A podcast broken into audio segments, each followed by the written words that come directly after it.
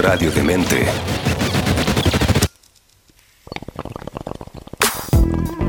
Digna receptora de canciones, poemas, películas, libros, novelas. ¿Y cuánto registro existe en la historia de la humanidad? Verde y generosa. Ha inspirado a artistas, Políticos. y filósofos. Es justo hablar de la cultura canábica. Es justo hablar de. Mundo Cannabis. Con Adolfo Esteves, junto a Pescado Marino y Pancho Ugarte. En radiodemente.cl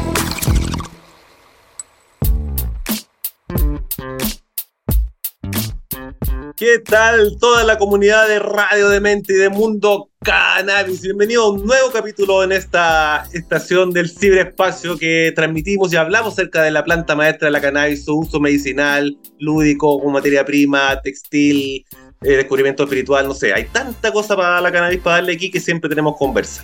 Y siempre tenemos invitados notables y esta semana no ha sido diferente. De hecho, eh, una de las personas que hace rato que te quería tener en el programa y que no había tenido la, el tiempo y, y la coordinación para poder juntarnos, pero ya se dio. Así que muy bienvenido, Seba, de Colectivo Científico, a este programa. ¿Cómo estáis? Bien, bien, aquí estamos. Eh, yo creo que esta es la primera vez que voy a mostrar mi cámara en una entrevista. Eh, Muy bien. Qué honor. eh, no, no, eh, hay que salir del closet, como decían por ahí, del Hay que closet salir del, canábico. del indoor. Ese Del indoor, del indoor No, canábico. claro, hay que salir del indoor. Y estamos justo en tiempo exterior, así que perfecto. Perfecto, no, perfecto. Oye, primaveral total. Agradecido totalmente. de la invitación, agradecido de la invitación y poder haber hablar un poco de, de colectivo y de los otros proyectos que donde estoy metido. Buena. Oye, empecemos primero por ese tema. Cuando, para la gente que no está escuchando, les comento, los que nos están viendo por el YouTube, están viendo la cara de Seba, los que nos están escuchando por la radio, pueden ir al canal si lo quieren conocer. Eh, cuando contactamos la primera vez, me dijo que no tenía ningún problema, pero prefería no mostrar su cara en cámara. Yo le dije, no, te preocupes, ahí arreglamos, ponemos una matita, un cogollo, algo nos faltará. Pero hoy día me dijo igual, era el momento de hacerlo. Entonces, viene, la primera pregunta viene como por ese lado. ¿Por qué en general tú preferías no mostrar tu cara públicamente y qué te motivó a hacerlo ahora? Ya salir del indoor, como conversábamos. Eh, puta, no me gusta por un tema entre personal y que al finalmente es ilegal. po. Todos trabajamos en un momento o en un, con, un- con algo que es ilegal en cierta medida, po. entonces Claro. tiene ciertas complicaciones y ciertos riesgos asociados al mostrar tu cara.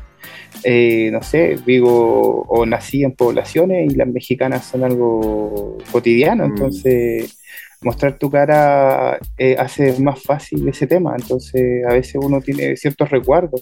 Aparte, Claro. yo soy profe universitario y Ah, el estudiantado entienda Sí, que esta, esta es mi vida privada y aunque fume mota no somos amigos, pues, ¿cachai? Exactamente. Entonces por es más chorro. complejo, sí, es un poco más Mm. complejo ese tema. Igual la U es un poco.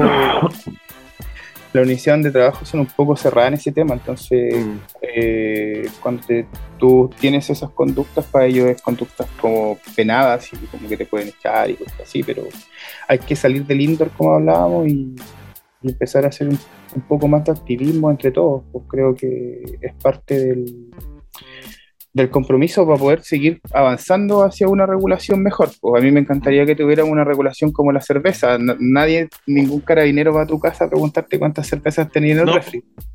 O cuántas, cuántas cervezas vaya a hacer cuando te- se te ocurra hacer cerveza artesanal. Y tampoco necesitáis una receta para poder consumir esas cervezas. Claro. Entonces, para mí es un tema eh, ir abriendo esos espacios porque cuesta. pues, me- Mm. Aparte, igual yo terminé hace poco el doctorado, entonces estuve un poco rato perdido en la academia, todavía sigo un poco perdido ahí, pero, pero tratamos de, de avanzar en ese aspecto. Creo que es importante.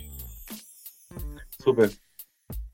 Cuéntanos Eh, un poquito ahí, oye, ¿qué es, eso?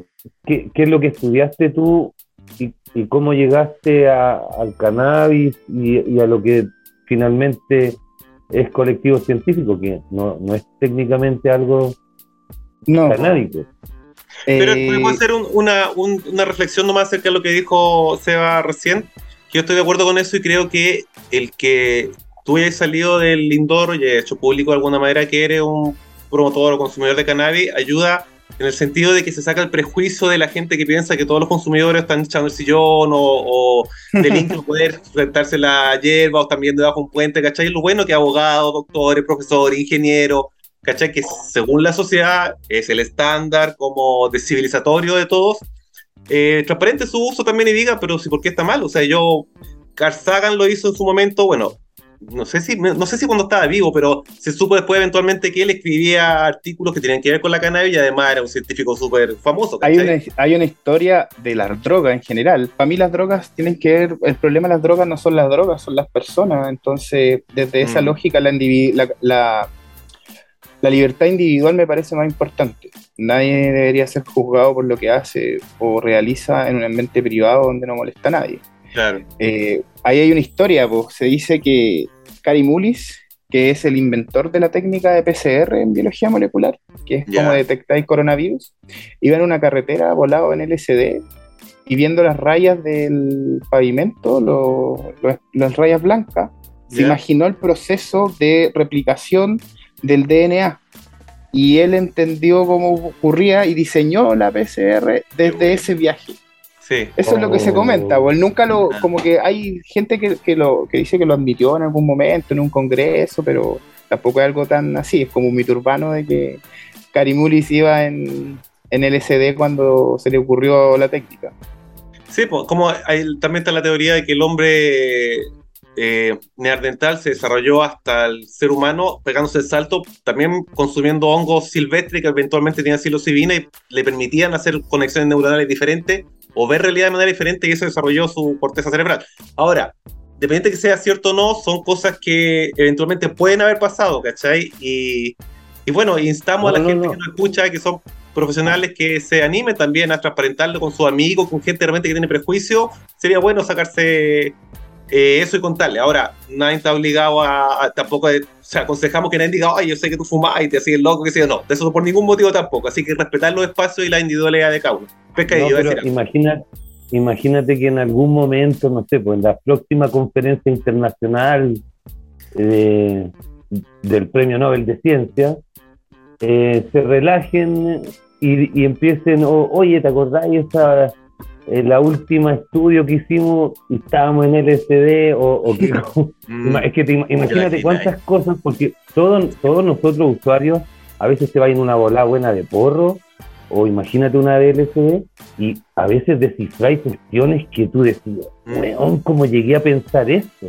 Mm. Y imagínate gente que tiene una mente más capacitada, que pueda estar diseñando el ensamblaje una, de una nave espacial y que se libere de cierta idea y, en la volada de la droga llegue a la respuesta y lo comente en el estudio, así como Nature.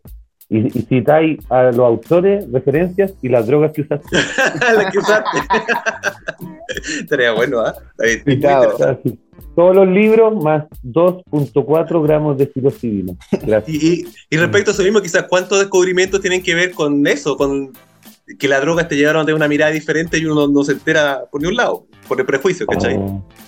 Porque bueno, la droga igual peor, peor, con cuidado. Peor, después, ahora que empiecen en el Congreso con los resultados, cuando salgan así los positivos en ketamina, Y ahí vaya a cachar las leyes weonas que votaban, pues, y era porque estaban en, en, droga. Sí, loco. Ojalá se drogaran. Ya, volvamos al punto. Y ahora sí, o sea, cuéntanos tu historia, cómo llegaste a la cannabis y qué te motivó a, abrir este proyecto de colectivo científico, con qué más lo estás haciendo. Eh, puta, nosotros, ya, de partida yo soy biotecnólogo, yo estudié biotecnología, después saqué un magíster en microbiología. Y después, como no tenía, tenía más tiempo libre, se me ocurrió hacer un doctorado en biociencias moleculares. Eh, Algo livianito, para pasar el rato. Sí, para, pasar el rato, una entretención. Eh, en ese proceso, en la tesis de, entre en la tesis de entre biotech y del magíster, conocí a un amigo que era el Guille. Siempre tuve conexión con la mota, siempre fumé, pero nunca caché que se podía cultivar. Aparte, la pera en ese tiempo era, era mayor. Claro. Eh, y conocí a un amigo que lo hacía en su casa. Y ese loco empezamos a, tener más cercanía, cultivamos, me enseñó a cultivar y empezamos. Y también era biotec, él es ingeniero en biotecnología. Entonces nos juntamos con otros amigos y empezamos a cultivar en conjunto, po, en hacer cosas en conjunto, pasarnos semillas, su esquejes para allá, su esquejes para acá, y empezamos de a poco. Y en eso nos juntamos y dijimos, oye, pero mostremos en Instagram cómo cultivamos y qué pasa, po, y eh, veamos si alguien nos auspicia. Po. Puta, mis amigos son gente como que tampoco son tan de las redes sociales, entonces los que estamos ahí como más conectados siempre soy yo y, el, y mi otro amigo, el Guille. Y como los dos somos científicos, eh, creamos colectivo científico como desde esa mirada. Por un principio era solo subir plantas y poner un poco cómo se hacía, porque sentíamos que en ese tiempo la estandarización era más importante que el resultado. ¿En qué sentido? Decirle a la gente lo que estaba usando, en la cantidad que estaba usando, era más fácil para la gente tener una referencia y hacerlo.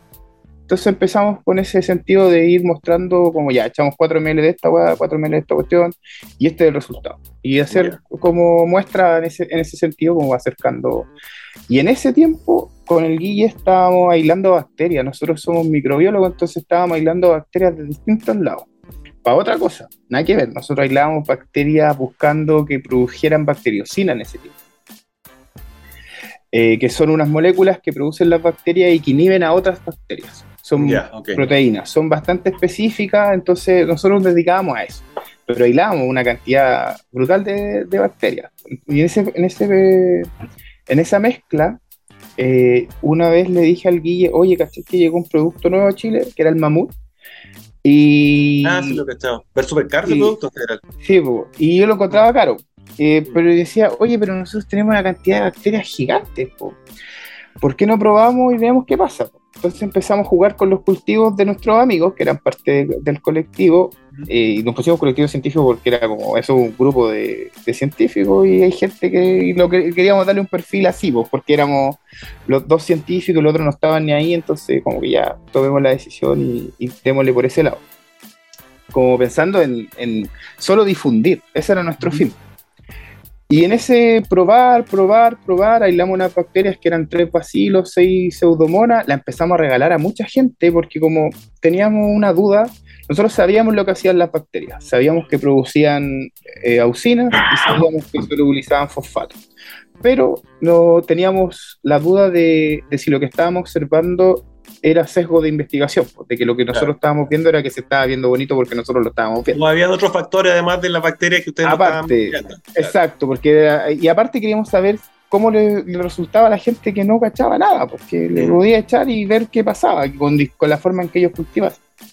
Y empezamos a recibir mucho feedback, mucho feedback, siempre que era positivo, era, no, las plantas andan mejor, comen más rápido, andan, tienen un metabolismo más acelerado, y empezamos a ver resultados muy positivos. Después hicimos otro análisis, vimos que era que el, que el porcentaje que, que aumentaba la producción iba entre un 10 a un 20%, dependiendo de otras condiciones, y había ciertos, cierta ventaja al usar las bacterias. Y empezamos a vender. Una vez vendimos como para comprarnos semillas nosotros mismos, y en ese proceso nace la empresa con, que es mía con, el- con Guille, que es GS Biotech.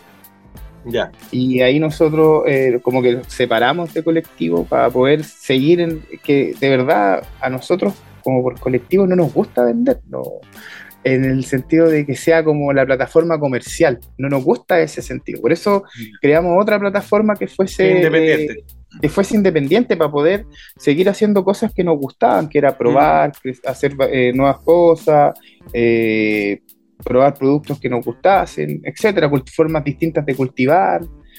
Entonces, como no, no encasillarnos, como que tratábamos de, de hacer eso. Las cosas a veces resultan como una espera en cierta medida, pero hemos, ido, hemos podido avanzar y eso siempre ha sido entretenido, eh, eh, de ir creciendo y con la empresa hemos hecho otras cosas. Eh, Después aislamos micorriza, aislamos tricoderma, entonces empezamos a tener un pool de, de cosas que eran interesantes y que de productos que servían y, y enfocado a la mota, ¿Cuál, porque cuál fue el primer producto que sale así como ya en, en, har- a- en harto stock? Así como Las bacterias. las La bacterias. bacteria. Las bacterias son nuestras regalonas, fueron las primeras que nosotros Eso, Es- eso aún está, ¿cómo se llama el producto?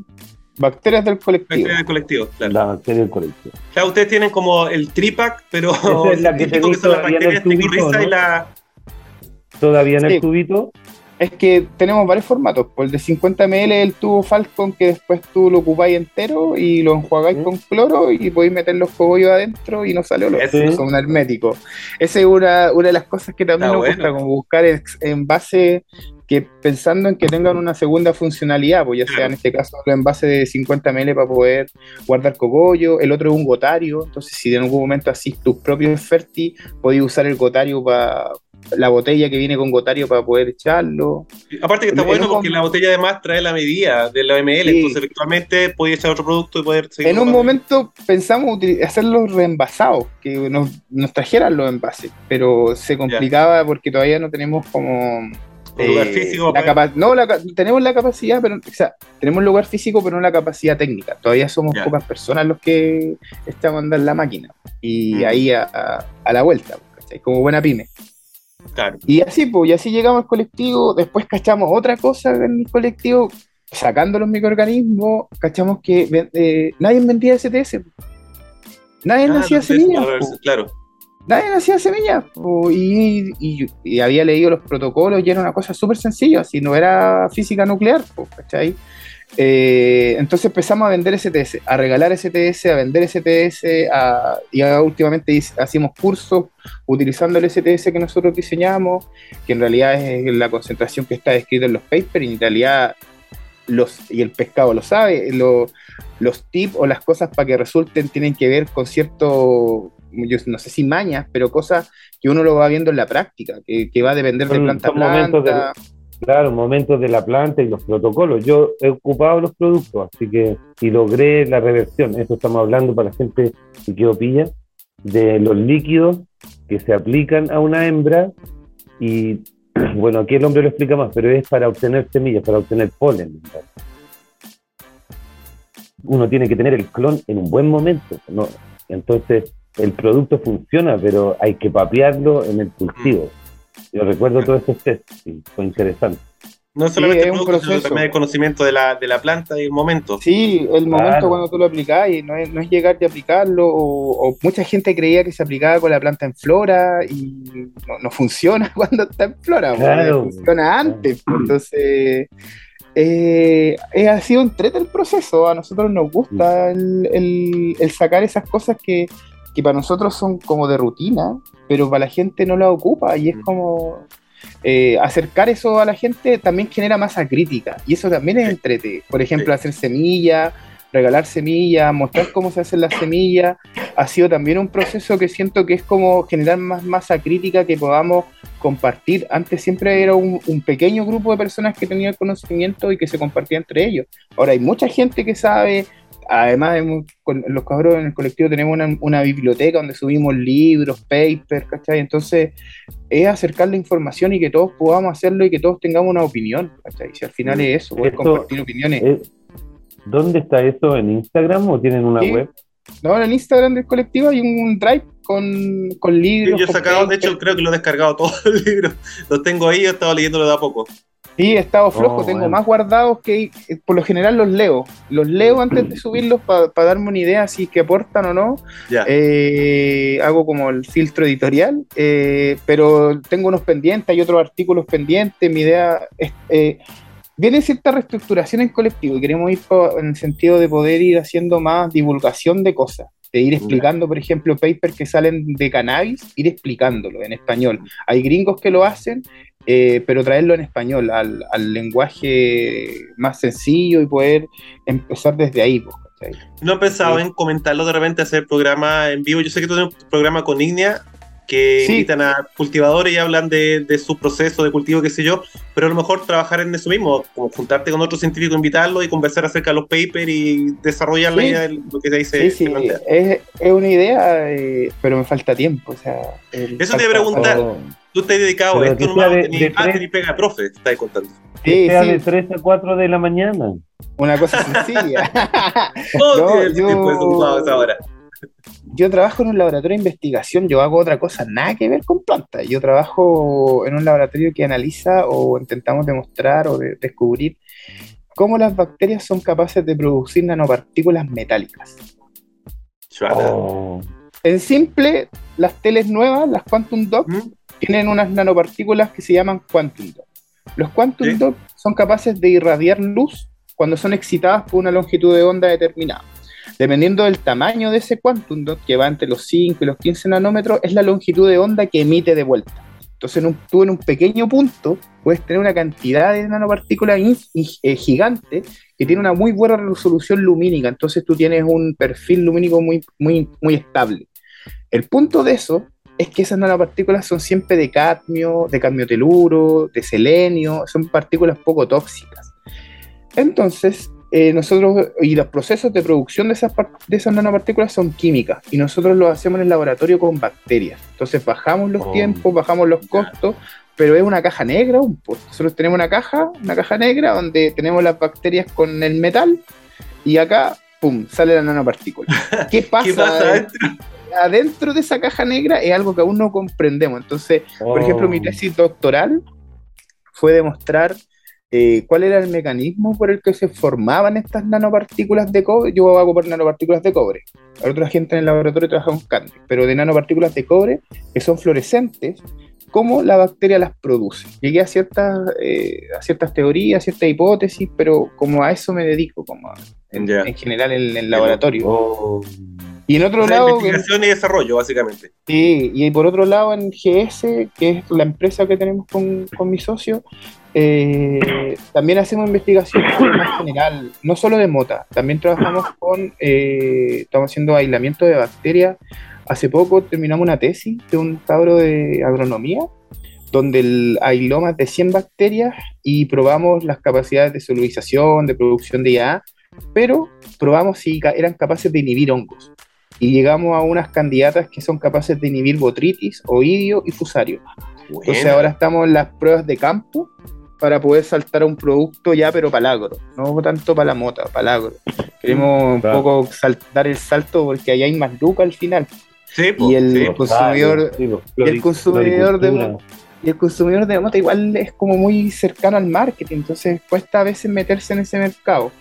Eh, o lo que está de moda, pues ahora está de moda el, el living soy, entonces todo hace el living soy, entonces como eh, queremos sal- sal- salir de eso y ir a, a- a buscar soluciones al agro, que creo que es donde, donde están las lucas al fin. Sí, pues, es verdad. Aunque Oye. suene un poco a venderse. Pero No, bueno, hay que algo. No, Aparte que eso permite- está haciendo un producto, está haciendo un producto para que sea utilizado. Claro. Entonces, oye, quedé con una duda gigantesca, pero se podría decir que a la bacteria esa come algo y después caga nanopartículas de cobre. Claro, Claro. claro. Mi, nano- mi, mi bacteria eran capaces de internalizar el cobre. Mira, lo que pasa, lo que yo, nosotros creemos en el laboratorio, nuestra teoría es que la formación de nanopartículas de metal, ya sea cadmio, cobre, eh, telurito, cualquier metal, lo que hace la bacteria es confinar en un espacio muy reducido una cantidad de átomos del metal muy elevada, porque ese es el brillo de las nanopartículas. Las nanopartículas son pequeñas, no más de 10 nanómetros, pero tiene una cantidad de átomos que es gigantesca. Por ejemplo, las nanopartículas de cobre tienen 17.000 átomos de cobre, que es como tres veces la cantidad de cobre normal que necesita una bacteria. Ah, ok. Porque el cobre, es na- el cobre es esencial para la vida, Mm. porque hay enzimas que necesitan cobre en su estructura para funcionar, si no, no funciona. Como el hierro, ¿cachai? Pero es tóxico, entonces hay como una ambivalencia. Entonces, ¿cuánto cobre necesito para trabajar? Y si me- se me pasa esa concentración, es muy tóxico para la bacteria. Entonces, lo que hace la bacteria es pescar eso- esos, ele- esos átomos que están libres para que no le afecten y forman nanopartículas. Entonces es un mecanismo de tolerancia. Nosotros tratamos de, de demostrar que la formación de, las de estas nanopartículas de carne, de cobre, es un mecanismo de tolerancia que tiene la bacteria para poder confinar en un espacio nanométrico. Es como una perla. Oh, no, con chatamana, ya. Exactamente, es como una perla. Qué. Eso es lo que tratamos de demostrar. En eso estamos, pero es un proceso largo y, Me imagino. y complejo. Oye, Eh, acórtalo con LSD. hablando de, de procesos, ¿cuánto tiempo llevan con el colectivo y con esta empresa de, que donde venden productos. Oh, me, ¿Sabes qué? Nunca nos acordamos de cuando creamos, que creo que fue cuando iniciamos, pues, pero no sé, 2017 creo, 2017-2018. Fue como dos años antes de la pandemia. Ah. Y, pero siempre lento, digamos, como a nuestro ritmo, cultivamos nuestras cosas y la empresa nació como en la pandemia. En plena pandemia nos dimos cuenta que teníamos algo que podíamos hacer y necesitábamos eh, poder venderlo, como que eso es lo que nos, nos pasaba, como que necesitábamos formalizarnos. Entonces necesitábamos tener boletas, necesitábamos hacer una empresa, entonces fue un proceso de discusión largo de que, cómo lo hacíamos. Y ahí nace GS, que es la empresa que creé, que fundé con un amigo, eh, que somos, entre comillas, los productores de las bacterias del colectivo, de las micorrizas, de las tricodermas, y además hacemos investigación, pues somos una empresa de I+D. Dale. Igual está bueno porque en general estaba pensando que efectivamente no hay, como es un mercado tan fluctuante en el borde de lo legal y lo ilegal, entonces tampoco hay mucho desarrollo científico porque es un- es una apuesta, ¿cachai? ¿Cachai? Porque a lo mejor Sí, salís con algo y después no podéis venderlo por restricción legal o... hay, hay demasiadas ideas eh, con la marihuana que son muy entretenidas. Yo soy biólogo molecular, entonces a mí la biología molecular me apasiona. Por ejemplo, poder hacer PCR para determinar sexo. Cuando tú tienes un cotiledón, es algo ¿En serio brutal. hacer eso? Sí, po, porque hay Sí, hay marcadores específicos que están asociados al cromosoma Y o al cromosoma X, entonces tú los puedes eh, mapear y solo si, sa- si están te dan un, un punto positivo. Hay unos locos en Gringolandia que lo venden como un kit de color. ¿cachai? Como una reacción de color, pescan la hoja, la rompen, la agitan y si da color eh, rojo es Ah, positivo, si da amarillo es negativo. Y te dice al tiro si es hembra o macho antes de tener que florar. Sí, imagínate la cantidad de tiempo que podría ahorrar con la regular y espacio y un montón de cosas. Y por Sí, seleccionando. sí. Y, Podéis pillar si tiene virus, podéis detectar virus. Detectar cosas. A lo mejor, virus, claro, de- ciertas tendencias a hermafrodismo o a hongo, qué sé yo.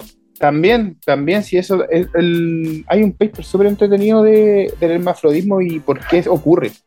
Entretenido en el sentido de que describe los cromosomas, por qué se da esa tendencia al hermafrodismo cuando así feminizada, por qué razón eh, la, la- tiene una, una cantidad de plantas, o ellos determinan que es como el 10% de las plantas de, una, de un cruce, cuando así semilla feminizada, ese, ha tenido un 10% que va a ser herma en un mayor o menor grado. Y determinan por qué. Y es porque hay un tramposón que salta.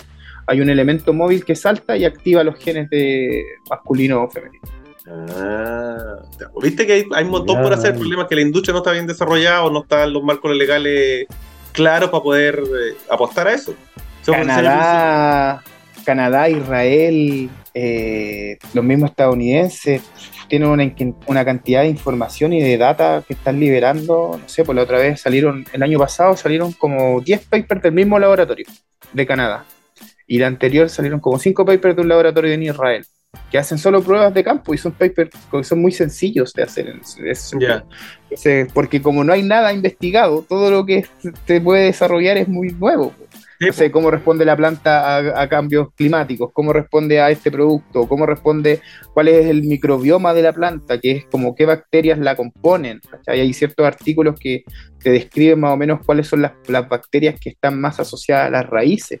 ¿Cachai? La diversidad es muy buena en general, pero hay pocas cosas que estimulan a la planta per se, son pocas bacterias las que hacen interacción con ella, entonces hay, hay ciertos equilibrios que tenéis que ir, eh, que hay mucho lugar para donde investigar, y eso es muy entretenido. Es súper entretenido, sí, po. de verdad que es una locura. Eh, oye, se nos viene la pausa bonguística, pero hay tanta pregunta por hacer que me gusta saber qué viene con el club colectivo, qué otros productos están sacando, eh, Sí, pero conversemos a la vuelta. preguntator. Pregunté, claro. Eh, chicos, vamos por una pausa bonguística, lo están escuchando, lo que nos están viendo va a ser dos segundos, volvemos de inmediato ahí conversando con eh, Franja del Colectivo Científico. Voy, voy increciendo, voy increciendo. Así parece. Igual que la conversación con aquí en-. El mundo canal, va creciendo la conversación, la información, está súper buena. Eh, no quise interrumpir para decirle que ya. volvimos porque Pescado está poniendo al día ahí con lo que está sirviéndose mientras conversamos. Queremos Eh, más bacterias, nuestro querido más invitado. bacterias. Más bacterias. Póngale bacterias. un cultivo, un cultivo bacteriano. Ah, pues mira, ahí está. Bueno, la gente, recordamos que estamos con Sebastián de Colectivo Científico conversando acerca de qué es colectivo, los proyectos de él y cómo llegó al mundo a cannabis. Está súper buena la conversación, súper científica, súper técnica, cualquier información y me encanta. Oye, un poco con respecto a eso mismo, ¿qué te llevó a hacer este programa con Igneas de esa eh, Noche de Línea? Rosa. Sí, Noche Sí. de Breeding. Por lo mismo que te hablaba adelante, creo que es importante que la gente sepa que, que el hacer semilla no es física nuclear, ¿cachai? Que lo puede hacer cualquiera en su Ajá. casa. Que no es algo difícil, sobre todo con regulares, y que hay cosas que, que pueden hacer y que los mismos gente que, que hace semilla es algo muy sencillo. No, nadie está haciendo selección masar o selección por fenotipo mediado por, por QTL o por PCR, buscando cosas específicas y avanzando. Todos lo hacen mirando o observando lo que están haciendo, claro. al ojo. No hay, Entonces- no hay marcadores, no hay marcadores, no, hay luminol. No hay nada tan, tan difícil de que no podáis hacer tú mismo en tu casa. Entonces, creo que es importante que esa info baje, que la gente entienda más o menos cómo se hacen las, las semillas feminizadas, qué cosas fijarse, cómo se hacen las regulares, qué cosas el, el breeding observa, Mm, eh, qué cosas está analizando, qué cosas son importantes o no, cómo lo hace. Y a veces eso es una conversación súper trivial. A lo mejor hay gente, y nos pasó al principio, que esperaba que conversáramos casi como agrónomos, pues como una selección eh, así como muy enfocado a la ciencia y como que se enojaban por eso. eh, no, ¿en serio? pero en realidad, porque la gente a veces espera algo más, pues, ¿cachai? Hay gente que, que- que de verdad científico nos sigue y para mí mi intención de hacer noches de breeding era acercar el breeding a la gente, de que Sí, es algo que puede hacer cualquier persona en su casa. De hecho, yo me he entretenido mucho con eso mismo y precisamente porque la conversación no está en técnica, ¿cachai? Y no solamente la creación de semillas, sino que formas de cultivo o lo que decían ustedes, eh, características que priorizan los breeders frente a un- una característica a otra. Y ahí notas la diferencia, porque tú entre un cultivador y otro, qué prefieren, por qué se tiran con esa línea, entonces tú te sirve después eventualmente cuando tú vas a comprarle semillas a ese cultivador, ya sabéis cuál es su mirada, entonces sabéis para dónde puede ir la, la línea que ellos están eh, Claro, o sea, haciendo. Y te, da- y te das cuenta de que al final son gustos de la gente. Claro. Que todo lo que hacemos es gusto. Lo que tú compras es un gusto de alguien en particular, de algo que él está haciendo. No es que esté seleccionando cosas con tanta eh, tecnicidad. Siempre hay un, un error que tiene que El ver con el ojo que está usando, el factor humano. Entonces, Ah. bajar esa info, que la gente entienda que lo puede hacer en su casa, que puede usar semillas regulares para hacer el proceso, que puede usar o, o hacer STS de la misma manera que lo puede hacer y que pues, también puede mejorar el proceso, ayuda mucho y creo que es importante que vayamos generando masa crítica y que pa- pasemos un poco de ese, no sé si infantilismo, pero de, de ese mundo de que la mota es muy carrete, muy, muy recreativo, muy carrete, muy todo, y pasemos a una cuestión como más enfocada en cómo mejoramos esto, pues. ¿Cómo Claro. hacemos que esto que estamos haciendo sea mejor y que todos lo podamos hacer, que todos podamos avanzar, que todos puedan hacer sus semillas en la casa, que puedan tener sus líneas propias y eso hace que sea mu- mucho más entretenido el proceso. También. Oye, oye, te quería preguntar a- algo en esa parte que dijiste sobre los gustos que hay. Eh, yo no tengo tanto gusto por el living soil porque no soy una persona que, que cuando cultive tenga macetas tan grandes y me gusta tener macetas grandes para el living soil. Ya, entonces eh, hay gente que tiene, pero así como una cancha de golf arriba de la, del sustrato y luego le, le adhieren toda la- todo el arsenal de Es productos. que hay, es que hay Sí, muchas sí. líneas. Si yo tuviera, si- ¿qué me recomendáis del, del colectivo cuando Ya. no tengo living soil? Es que las bacterias, los microorga- las bacterias micorrizas y las tricodermas, nosotros las pensamos en cualquier tipo de cultivador, orgánico, eh, mineral, eh, living soil, porque lo que hacen las, las bacterias es estimular a la planta, que la planta sea estimulada. no su condición que está Ya. o donde está cultivada. No, el Porque entorno. ahí hay el entorno. Lo que nosotros tratamos de hacer es que la planta sea estimulada. ¿Y cómo lo hacemos? Teniendo bacterias que son capaces de solubilizar eh, fosfato, que producen hormonas, ¿cachai? que estimulan a la planta de otra manera y que permiten que crezca de mejor manera. Por ejemplo, en el Soy a mí me pasa que hay mucho que todavía no está confirmado en un 100%. Hay mucha especulación en cosas y cosas que a veces, y con los mismos microorganismos nos pasa, y por eso lo regalamos tanto, que es que la manera en que tú cultivas influye mucho en que si lo que estás agregando o el microorganismo que estás agregando funciona o no funciona. Por ejemplo, hay algunos artículos o papers que hablan de que si un microorganismo lo, lo- lo sacas de una zona, por ejemplo, el norte, por dar un ejemplo, y tú lo quieres aplicar en el sur, como tiene un ecosistema diferente, no tienes el mismo efecto. Entonces, Oh, influye mucho en eso en los microorganismos, de que, de que si tú lo cambias de entorno, modifique y no sea lo mismo que están observando que se reportó.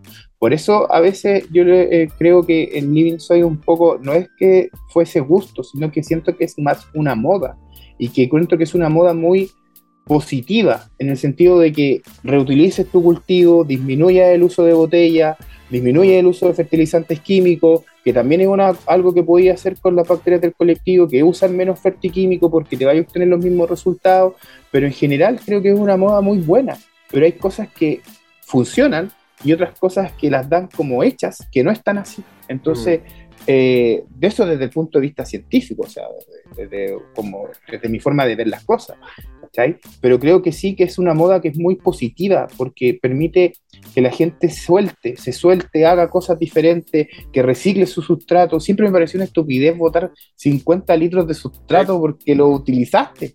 Si, si quedaba inerte de nuevo, era pescarlo, agregarle humus y de nuevo teníais sustrato. Si, Claro. es, es- es- es- es iluso querer votarlo tan seguido y que todo sea desechable. Eso es. Y, y Oye, ahí desde el Living Soil sacáis los que hacen Super Soil, los que hacen Living Soil sin, sin, sin arar, que es solo lo que decía el pescado agregando cosas y agregan plantas. Claro. Y hay un mundo, pues, y ahí después hay otras investigaciones que hablan de cómo las distintas cadenas tróficas impactan en la planta, ¿cachai? En- y cómo se, todo está relacionado. Entonces, eh, es como calma, como que yo creo que lo, lo que estamos viendo, estamos en esta ola, va a llegar en el punto en que sepamos cómo funcionan las cosas.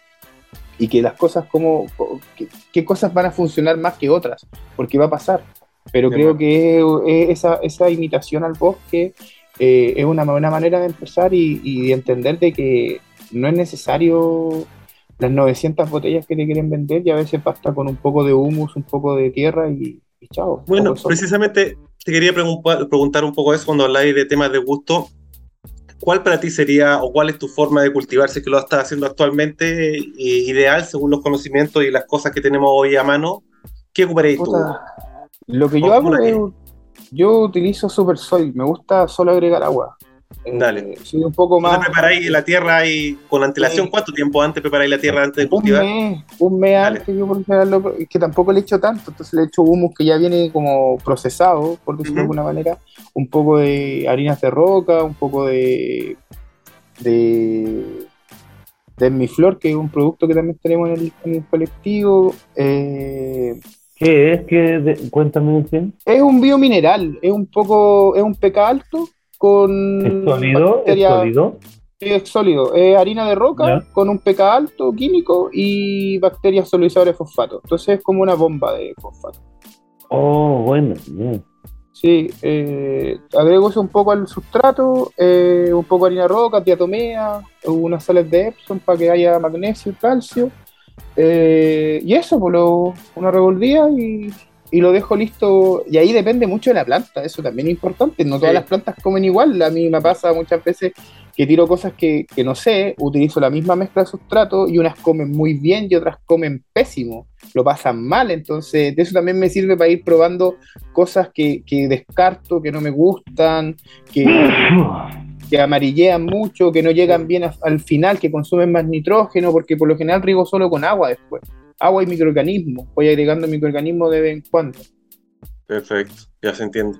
Oye, y respecto a gusto, ¿qué te gusta a ti personalmente? ¿Fumar o depende de la temporada, lo que estás haciendo? ¿Cuáles son tus Fumo de todo. Fumo de De todo. todo. De todo. De AM, PM, puta. Pero me gusta así que los mangas, los mazazos en la cabeza. Sí, el cogollo lindo La que in- está mostrando pescado ahí. sí. No, lo, in- Sí. la indicona. Indicona. ¿Te gusta me la indicona? Sí. ¿Qué es eso, sativa. Manzana negra Hiscock, Black Apple Hiscock de THC, Cacha. de mi Mira. propia cosecha. Mira, ¿y ya, la- ya le Ya. hiciste el testing ya? Ayer ¿Y qué tal Sí. anduvo? me, me fue bien aprobado por tío Canaxis. Ah, ya, si lo probó Tío Galactic, Eh. estamos al otro lado. Oye, ¿ustedes no, ustedes tiran semilla de repente? De Tengo que juntarme aquí, me tenéis que, tenemos que juntarnos aquí con el amigo del colectivo para, para que prueben Ah. aquí mi, mi humilde maní, mi humilde. Esa. Ah, ¿Me está diciendo? Que, oh, no caché, se me fue la onda. Eh, No está preguntando si ustedes Ah, lo de la semilla. semilla. Sí, de repente hacemos. Y como para igual autogestionar ni comprar más semillas, pues, pero somos reflojos, como que no, no tenemos todo el espacio que quería, que, que nos gustaría para poder hacer semillas. No tenemos ese, todo. ese 3x3 como para poner cuatro, cuatro, cuatro indoors de un metro por un metro para ¿Qué? poder separar bien, hacer las cosas más con más intención a veces, Mm. o poder mantener, no sé, cuatro, las 20 madres, 30 madres que me gustaría tener. Para poder ir probando y mezclando y Mm, sí, el tema del espacio. Sí, pero de repente tiro semillas regulares, guardo un macho, le tiro a todo, guardo, vuelvo a tirar y así, y así me voy. Sigue jugando. Sí. Oye, eh, voy haciendo un resumen más o menos entonces cuáles son los productos que tiene el colectivo a disposición y para qué, en qué etapa o cómo se podría complementar ya, con un eso me cultivo gustó. tradicional. Tenemos, tenemos página web, colectivolatienda.cl. Ahí Ya, todos los productos. Eh, tenemos microorganismos por un lado, tenemos bacterias que son bacilos y pseudomonas, que son estimuladoras del crecimiento de la planta, sobre todo en cannabis, porque ahí es donde las aislamos, las probamos en cannabis primero. Eh, y la aislamos desde la raíz. Entonces lo que hacíamos nosotros, como teníamos, como te contaba, teníamos muchos aislados, ¿Mm? tirábamos a la a una planta de cannabis y después pescábamos las raíces y aislábamos bacterias desde la raíz, los que estuviera unido a la raíz, que tuvieran interacción con la raíz. Claro. Y esas son las que creamos después eh, bacterias del colectivo, que son tres, tres, tres pseudomonas y tres bacilos, que son solubilizadores, producen IAA, eh, sideróforo, etc. Por otro lado tenemos micorrizas, que también aislamos desde suelo chileno, desde unos bosques. Eh, son micorrizas, son del género Glomus, tenemos dos, que también son micorrizas del colectivo, y tenemos las tricolectivas, que son tricodermas, que también son dos, son Arsarium y, oh, no me acuerdo el otro, pero son dos tricodermas, que también aislamos y que hemos estado probando y que, que funcionan bien en mota. Y por otro lado tenemos el Enmiflor, que es una enmienda biomineral, como les decía adelante, Ujú. y ahora hace poco estamos lanzando un producto nuevo que tiene una particularidad, es súper entretenido. No, no, no nos hemos dado el tiempo de explicar lo que hemos hecho, pero eh, Dale, los aminoácidos. Ahora es creamos- con creamos una creamos aminoácidos eh, de, de forma L a través de síntesis de corte enzimático. ¿Cómo hacemos eso? Nosotros pescamos el desecho de las chelas que se consume eh, o que produce para que se consuma pescado, que es la, la cebada. Si alguien conoce el proceso de cómo se produce eh, la cerveza, sabe que hay un producto de desecho que los cerveceros por lo general lo botan a la basura, que es la cebada. La cebada cocida. La cebada cocida. Entonces nosotros pescamos esa cebada y la producimos y eh, a través de un proceso enzimático extraemos los aminoácidos de forma L, que vienen solubles, y lo, son lo que nosotros estamos probando y analizando para que hemos visto que hay una mejora en la resistencia de las plantas a cierto estrés, mejora la- su capacidad, su, su crecimiento, son todos aminoácidos L, vienen en, alta, en, en una concentración entre el, creo que entre el 8% de, de la botella trae aminoácidos del tipo L, eh, y es producido de manera sustentable. Entonces ahí está la... O sea, ocupáis el- desecho. Qué mejor que eso. Ahí Claro, está el que no se entienda que, que es de la cerveza acá, es del grano. el grano. El grano, el grano que está en esos grandes túneles y, o donde lo hagan, de ahí tú le sigues trayendo. Sí, El proceso. y no- la idea... Sí, un producto ya, finalizado. ya liberaron el producto, ya Sí, está. sí, está, está a la venta y vienen algunos regalos de repente en las compras, pero está disponible. Buena. Y eh, ahora queremos postular ese- esa idea a un FIAPO, a un Fondo de Innovación Agraria, para poder pasar de- del laboratorio a hacer la transferencia y poder Qué llevarlo al campo. Excelente. Que es algo que se está utilizando mucho, que son los L-aminoácidos, pero siempre son de síntesis química.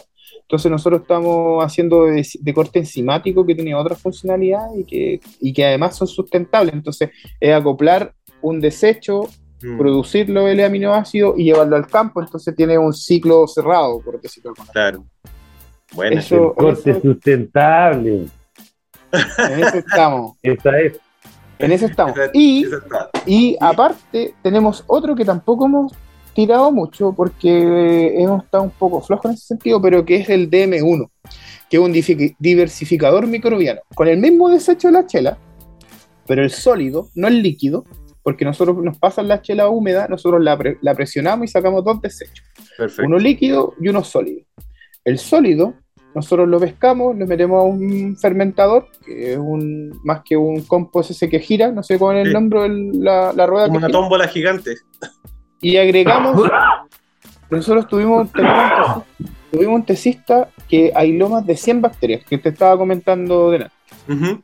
Ya. además de otras bacterias que nosotros teníamos, y además de otras muestras que fueron, pescamos todo eso y se lo agregamos a este desecho.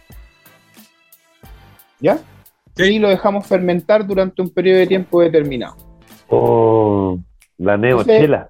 Exacto, entonces tenemos una cantidad de microorganismos con una diversidad muy grande en, en ese, en esa Oh. mezcla. Y eso Mm. lo mezclamos con café para darle Oh. una, un voz de nitrógeno y, azúcares que puedan permitir a, a microorganismos crecer y eso lo vendemos como un diversificador microbiano para la gente que le gusta hacer live soil o hacer eh, o tener una mayor diversidad en su sustrato, de Sí, repente para cualquier cosa. Y la idea es, esta es la Con primera ese versión. puedo, con ese puedo, ah, eh, si, si acabo de cosechar y tengo así los bloques de pan, los sacudo, les saco la raíz, los guardo en un tacho grande, Le echáis el Le tiro- le tiro el chorro de ese diversificador y lo aguanto y lo ocupo en tres meses más. Sí. Eh, re- me tincó caleta. Sí. Eso. Y, y el otro punto es que este es el 1. Y eso es algo que nunca, nunca- no explicamos, ¿cachai? El diversificador 1. eh, ¿Por qué razón? Porque nosotros no podemos asegurar que lo que está ahí lo volvamos a reproducir. Microbiológicamente eso es muy Ah, difícil Es como de una edición asegurar. limitada. Exacto, Así, mira, porque mira, eso es lo que mira. pasa. Mira, Ya. Terminator. Mira, lo que pasa, y eso es algo que la gente eh, como que no entiende a veces, cree que uno le habla de, de la microbiología como que quiere Pero es que en vida, su La vida no siempre igual. po. Pero Va a cambiar. ya, po, cuando tú haces una mezcla o, no sé, un KNF o una mezcla y agregas microorganismos desde la montaña, vaya a la montaña y live microorganismo y lo empezáis a reproducir, lo más seguro es que se te pierda el microorganismo y ese microorganismo a lo mejor era el más importante para hacer algo que tú querías Mm. por decir algo. Entonces nosotros no te podemos asegurar que el próximo di- diversificador va a ser el mismo del anterior, porque para hacer eso tendríamos que secuenciar todo lo que hay ahí. Y eso en Claro. Chile es muy caro. Eso estamos hablando de que por partida tendríamos que gastar 2 millones, 3 millones de pesos para poder determinar de lo que hay ahí sea lo mismo que hay acá en el 2. Entonces nosotros lo que hacemos o lo que vamos a hacer es que una vez que tengamos, vendamos todo este divers- diversificador 1, que en realidad lo hemos regalado mucho, eh, es pescar, dejar una muestra, volver a inocular la cerveza, volver a agregar las bacterias, volver a agregar las cosas y volver a hacer la fermentación. Entonces se va a hacer Eso. el, divi- el 2, la Claro. edición 2. Oh. Después va a ser la 3, T1000. después va a ser la 4. Oh. ¿cachai? Porque aparte hacemos batch pequeños, porque no tenemos la capacidad técnica de hacer mil litros de desecho. Podemos Claro. hacer una cantidad limitada, entonces esa cantidad limitada lo que queremos es, de una manera segura, nosotros estamos seguros de que en toda esa diversidad no hay ningún patógeno. Perfecto. Ni de plantas ni Si de. algún alcalde nos está escuchando, si algún alcalde, si Evelyn Matei está escuchando, por favor, ah, Municipalidad de Providencia, todos los, desechos, que todos los percolados, todos los, todo el jugo, todo el jugo este, aquí, te hacemos biogás, todo lo que queráis, lo que queráis. Sí, 100%. eso, eso es entretenido. Eso del biogás, yo encuentro que es una, una beta que aún no está tan explotada en Chile, que tenemos la capacidad de. Hay ciudades en Europa donde se, la electricidad es producida solo por biogás, y, y, y sustentable todo, o sea, nadie paga luz. Pero aquí, ¿cómo? Entonces empezamos para reformar, así que. Ya, no Estamos digamos este tema que reforma. vamos a hablando, ya, espérate, ya mencionaste que se viene el, el diversificador 2 y va a venir la familia porque va evolucionando todo esto en servido. Pero ¿qué más, qué, qué se vendrá para el futuro del, del Super Mega Living Soil Saiyajin 3, 4, 2? ¿Qué se Siempre viene en el futuro, crees tú? No, yo creo que eh, más que lo que se venga como producto, yo creo que es importante yendo a, al enseñarle a la gente. A, a- a mí siempre me ha gustado más que vender cosas, vender servicios. Mm. Es ahí creo que está un poco más la magia. No sé, pues que la gente haga su propio sustrato en la casa, mande una muestra al laboratorio y nosotros le digamos, oye, tu sustrato tiene coli o tiene salmonela, no, está Ah. libre de cualquier patógeno humano, así Está que bueno. úsalo con confianza. ¿cachai? O tiene ciertos patógenos de, de plantas, saber si tiene fusarium, tiene botritis, o poder que hoy se hace, pero es muy caro, pero llevarle una muestra y saber cuánto es el NPK que tiene, ¿cachai? Cosas así creo que son más importantes o que la gente entienda que hay cosas que pueden hacer ellos mismos en su casa, Mm. que son bastante mejores, ¿cachai? Que andar comprando a veces botellas. Está súper bueno. Está súper bueno. Está, muy buena idea. Oye, eh, se nos está acabando el tiempo, está súper buena la conversación, así que por seguro que te vamos a invitar a otro programa para que sigamos conversando. Y cuando tengan los productos nuevos, avisa también para que vamos a comentar de qué se tratan. Dale, pues, un gusto, encantadísimo de, de venir. Oye, bueno, te vais todavía, vamos con las noticias, pescadillo, vamos con el Sí, vamos. con la cortina. A la una, a las dos Vamos. y a las tres. ¡Cannabis! ¡Cannabis! ¡Al instante! Al instante. Lo que necesitas saber ¿Para qué? para estar al día en el mundo cannabis, pues chiquillo. Mira, y el Obviamente. pescado vaporizando. Oye, tengo noticia de avance, sí son avances del- de la legislación respecto a la cannabis en el mundo. Por ejemplo, la República. Checa, Checa, no, Checa no, Checa, planea eh, legalizar el consumo de recreativo de cannabis para el 2024. Todo esto auspiciado por un partido que no tenía idea cómo se llamaba, se llama el Partido Pirata. Ellos dicen que habrá legalización, lo hemos acordado con la coalic- coalición gubernamental. Esto pasó hace poquitito, al 29 de septiembre. El gobierno eh, está encargando a la Oficina Antidrogas que prepare una enmienda legal con el objetivo de legalizar la cannabis en 2024, la cannabis eh, recreativa, porque ya está lista, o sea, ya está reglamentado el uso de la cannabis medicinal, lo llaman ellos. De hecho, hay 92 farmacias que suministran productos de cannabis terapéutica. Y no es poco, mira, con un máximo de 19% de THC y hasta un 7,5% de CBD. ¿Cachai? Pero eh, solamente se podía comprar farmacia, no podía haber un. O sea, solamente se podía comprar farmacia para uso medicinal, no podía haber un uso recreativo o adulto, como se llama. Así que bien por la República Checa. Y por otro lado, hay avances también en Japón. Japón, que es uno de los países con mayor restricción para el uso de cannabis. De hecho, eh, hay varios científicos que están instando al gobierno a que legalice y permita los medicamentos derivados del cannabis, ¿cachai? Eso por un lado. Por otro lado, que esta noticia no tan buena, que están pidiendo que se empiece, que se estipule en la ley las sanciones para el uso recreativo del cannabis. O sea, ellos van solo por el legal y aumentar, o en realidad crear las eh, leyes contra la gente que use eh, la cannabis de forma recreativa. ¿Por qué? Porque en, estricto rigor, no sé si les parece conocido, eh, no está eh, penalizado el consumo de la cannabis en Japón, sino que está penalizado el cultivo, el porte, el regalo todo eso, pero el consumo no, no sé por qué. Bueno, sí sé por qué. En la ley esta la hicieron con ese ñeque porque eh, los cultivadores o los granjeros japoneses, habían algunos que se sumaban sus caños para poder hacer este trabajo rutinario de estar arando la tierra y recogiendo el arroz y lo que sea. Entonces por eso nunca le hicieron una... carga sobre la gente que fumaba, pero ya el gobierno se, se está poniendo las pilas y dicen que tienen que eh, permitir el uso terapéutico, pero penalizar el uso adulto. Yo creo que de a poco se avanza, no sé qué tan bueno es, pero eh, por último se conversa y hay gestión al respecto. ¿Cómo crees tú que nos va a ir a nosotros por acá con el tema de la cannabis? Yo creo que ya le encaron el diente de que la cuestión da harta plata. Así que. O sea, tú dices por el lado comercial es lo que nos va a ayudar, más Sí. que por, la, por, por el tema No, de la- las libertades personales. Es- Este país le encanta la plata, po. Somos Ya. una colonia sur, Obvio. así que si la cuestión vende, no te ten por seguro que lo van a legalizar. Si... en- aparte, son muy buenos de mirar para afuera, entonces Sí, ven Estados Unidos que ya se está legalizando y es como, ah, ya listo, ya estamos listos. Nuestros papis dijeron que sí, así que y aquí al lado, como en Argentina, están, están, van a pasos gigantados también.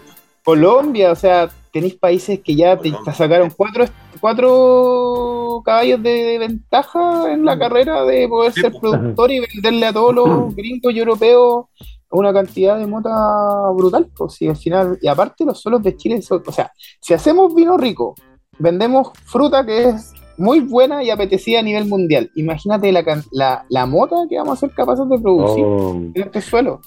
O sea, y no solo pensando en la mota como uso medicinal recreativo, sino que estoy pensando en el cáñamo, ¿cachai? Piensa que durante la colonia eran los mayores productores de cáñamo del mundo junto con España y Rusia, y eso se fue a las pailas y ahora tenemos la oportunidad de recuperarlo. O sea, yo estoy pensando ni siquiera, como decís tú, ni siquiera en el uso adulto que uno debería poder eh, permitírselo sin problemas, sino que pensando en el tema comercial, el cáñamo, si puede reemplazar el biocombustible, las fibras, ¿cachai? El, el concreto, hay tanta cosa para hacer eh, con el cáñamo también por ese lado. Hay un mundo. Hay un mundo.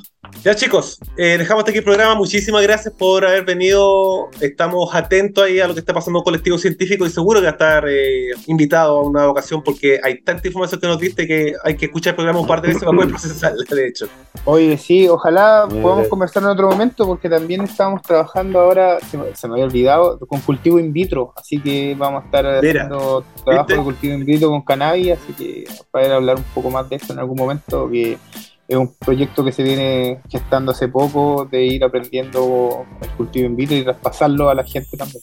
Está súper buena la idea, ¿no? O sea, te, te aseguro que te vamos a invitar de nuevo. Y aprovecho de avisarle a la gente y darle la, las disculpas respectivas que no tuvimos programa los últimos, las últimas dos semanas. Para ese pescado nos pegamos después del 18, nos desaparecimos completamente. Eh, volvimos con este Obviamente. programa, pero la otra semana el lunes feriado, que es cuando grabamos nosotros, así que probablemente no hay programa tampoco. Así que nos esperan un par de semanas, pero tenemos gente muy entretenida que se viene. Estoy porleando a, no sé si conociste, pero Panchito, que es el sonidista que estuvo con nosotros, él eh, toca con Yorka y tuvieron de gira en México. Entonces estoy convenciéndolo Buena, que venga al sí. programa y nos cuente qué tal está precisamente allá, lo- la legislación y el uso en la calle, qué piensan los mexicanos de la moto y qué sé yo. Vamos a tener una mirada ahí local. Sí, que está entretenido eso. Ya chicos, Ya un pues. placerazo. Muchas gracias nuevamente. Que tengan excelente semana. Oye, Cuídense. imprímete una pantallista, imprímete Ah, el una pantallista. Muy bien, espérate. Vamos con el pantallete. Ya que- vamos. Dame un segundo para buscar el, el programa. Acá está. Ya. A la 1, a las Vamos. 2 y a las 3. Muy bien. Ya. Buena. Yo ahí se los mando. Ya. Que tengan una excelente semana. Cuídense. Chao. Un abrazo. Chao, chao. Chao, amigos. Chau. El tiempo es relativo cuando hablamos de la cultura canábica. Eso lo saben bien. Adolfo Esteves, Pescado Marina y Pancho Ugarte. Que cada semana se reúnen en este rincón virtual Para hablar de todo lo necesario y relacionado al mundo cannabis en radiodemente.cl.